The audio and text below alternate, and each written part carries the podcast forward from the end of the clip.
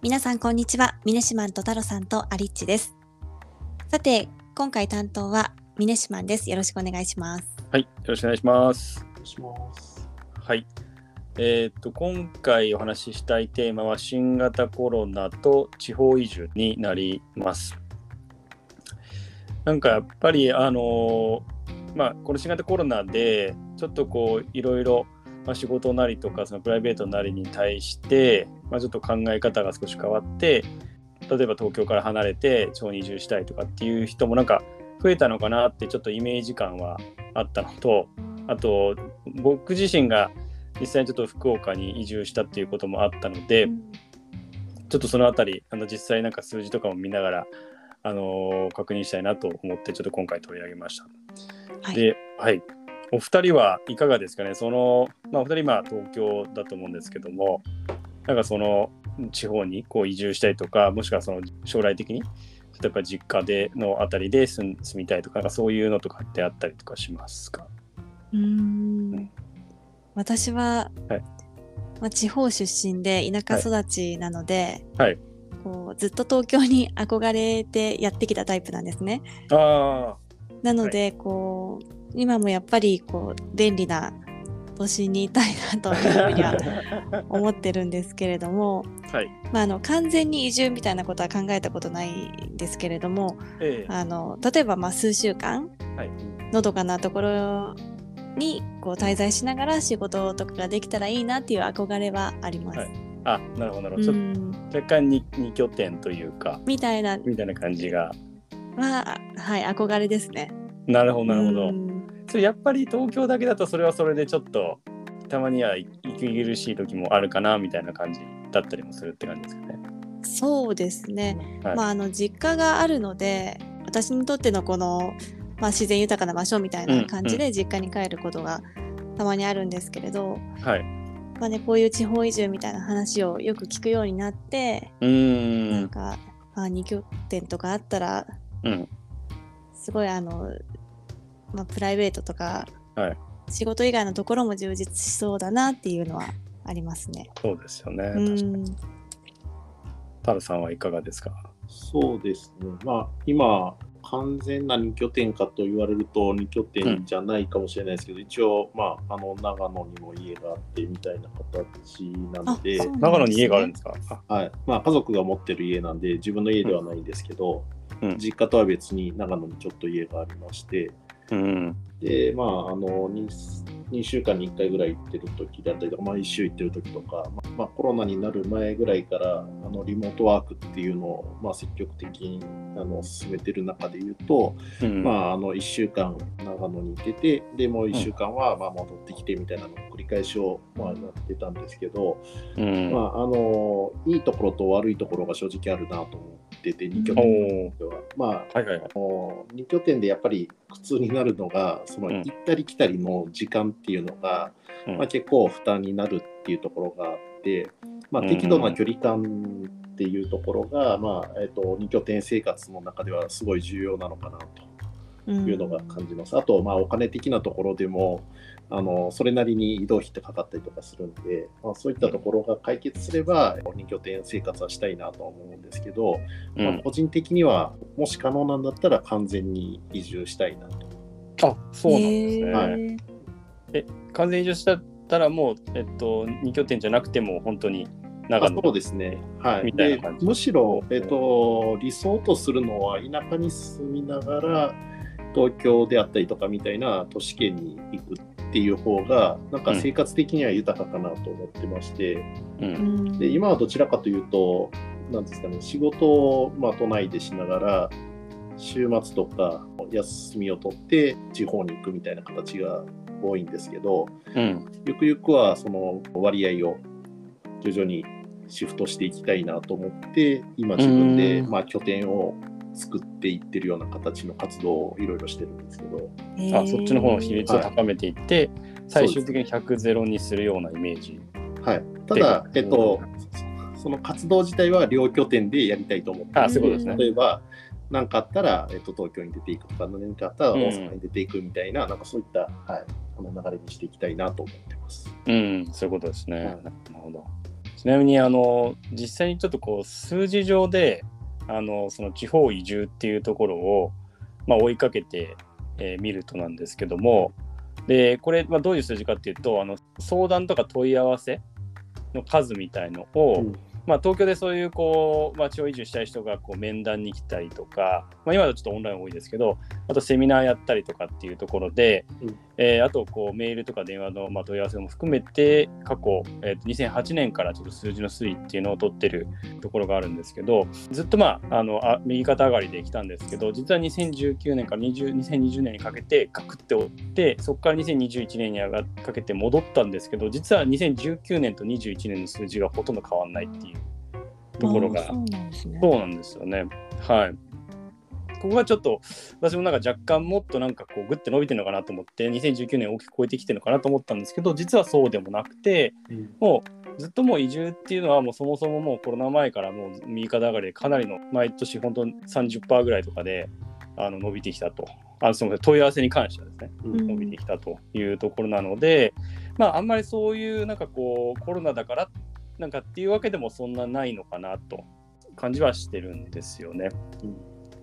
でなんかあの一方で結構そのリモートワークしなきゃいけなくなったんでそのもうちょっと広い部屋に住みたいと、うん、同じ家賃で。ってことでちょっと東京の都心部から少しこうあの郊外とかもしくは他県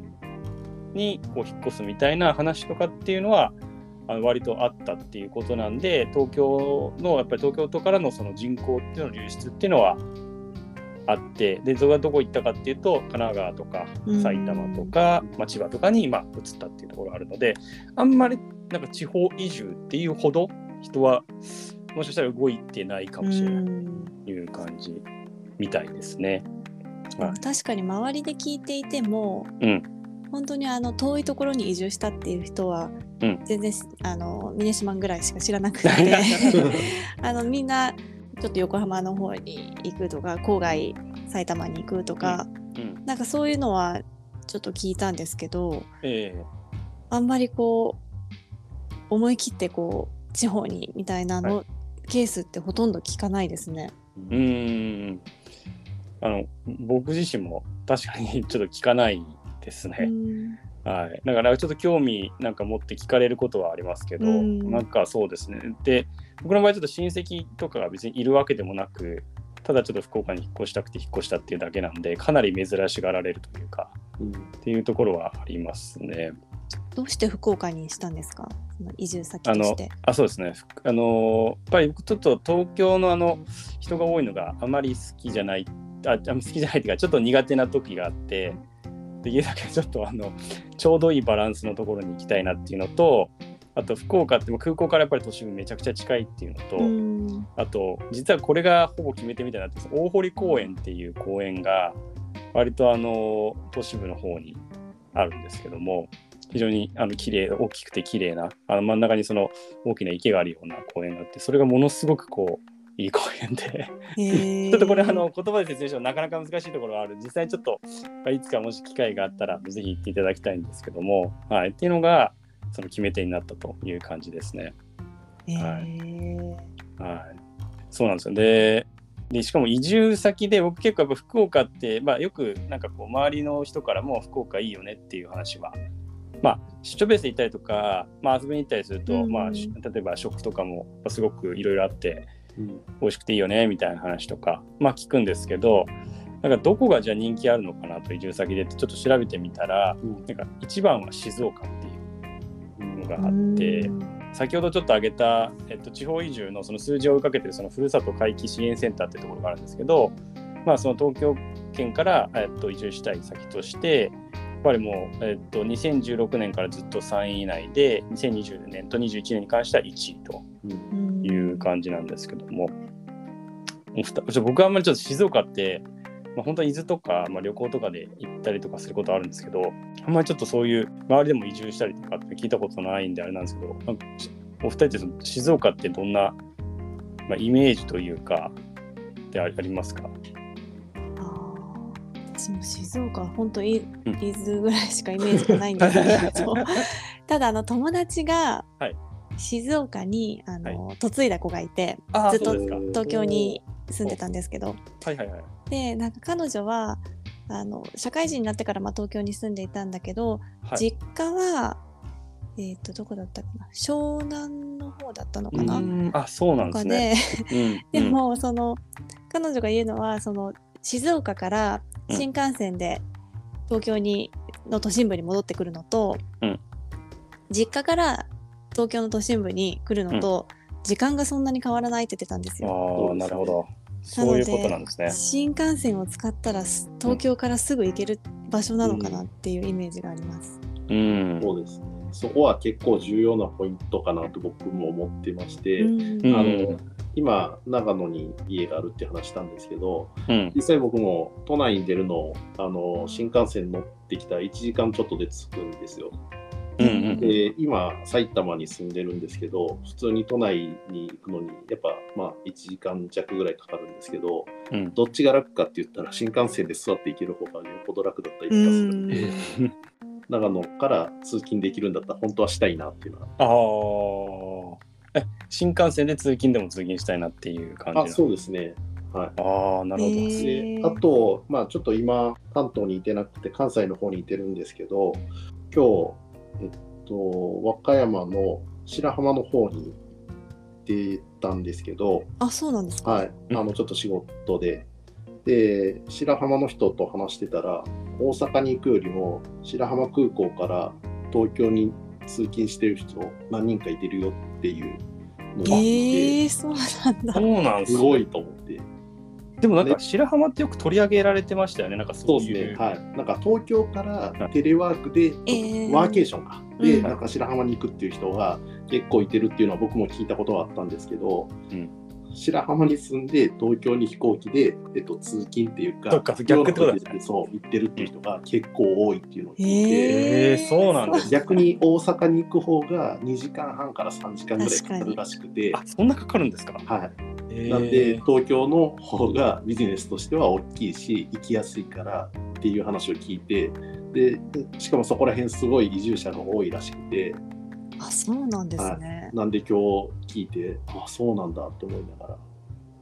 その和歌山出身ながらなんかワーケーションで来てる人は多いっていうのは聞いてたんですけど、うん、移住者もいるんですね。そんなそうみたいですね。飛行機通勤、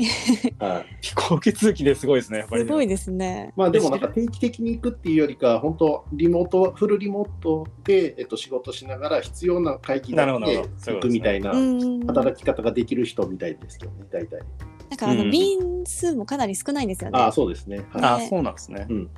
2便か3便ぐらいしか飛んでないとそうなんですよね。あ空港は、えっと、その白浜都市部都市部というか市街地から近いあまあそうですね、割と。へえー、そうなんだ。そうなんですね。でもそういう、まあでもそういうのもやっぱり徐々にまあなんか出てきて、なんかその、うん、正直さっきちょっとまあそのコロナになって実はそんなにその使用移住が別に相談が増えてるわけではないって話をしたんですけど、うん、なんかそのいわゆるなんかこうイノベーター理論みたいな感じで言うとそのイノベーターアーリーアダプターみたいな感じでこうなんかこうでその次はマジョリティみたいな感じで徐々にこう人が増えていくと思うんですけどまだまだなんかそのなんかアリアダプターのなんかフェーズなのかなっていうところがあって周りにいればちょっと珍しいかなみたいなところで、まあ、さっき言ったみたいにちょっと近場どっちかというと近場本当に静岡とかもしくはまあえー、っと本当に神奈川の埼玉千葉みたいな感じにこうちょっと地方移住するっていうよりはまあ本当にちょっと離れたところに住むみたいな感じなのかなって感じはしてますよね。で、そうなんですよね。で、ちなみにあの静岡はさっき、まあ、あるからもありましたけど、東京圏から近くて、で、やっぱり海山、湖あって自然が溢れてるみたいな。で、結構気気候も1年を通して温暖なんですかね。あたりは、確かにそうかも、そのあたりがやっぱりすごくこう評価も高いっていうことみたいですね。うん。であとちょっとその年代別とかあと男女別とかで言うとまずあの女性比率がかなり高まってきてるっていうことみたいで、あの問い合わせが、えー、2013年が女性と男性で見たときに女性の比率が30%ぐらいだったのが、まあ、2021年は45%ということみたいで、でちょっとそのまあ、アンケートみたいなところにはちょっと理由が載ってないので分かんないんですけど、まあ、ちょっと周りちょっといろいろ話聞くと、まあ、一つはやっぱりちょっとまあ普通に都会暮らしにちょっと疲れて移住したいっていうような声は結構いろんなところであるみたいで、うん、っていうのが一つとあとまあ場合によってはちょっと結婚相手を見つけるっていうケースも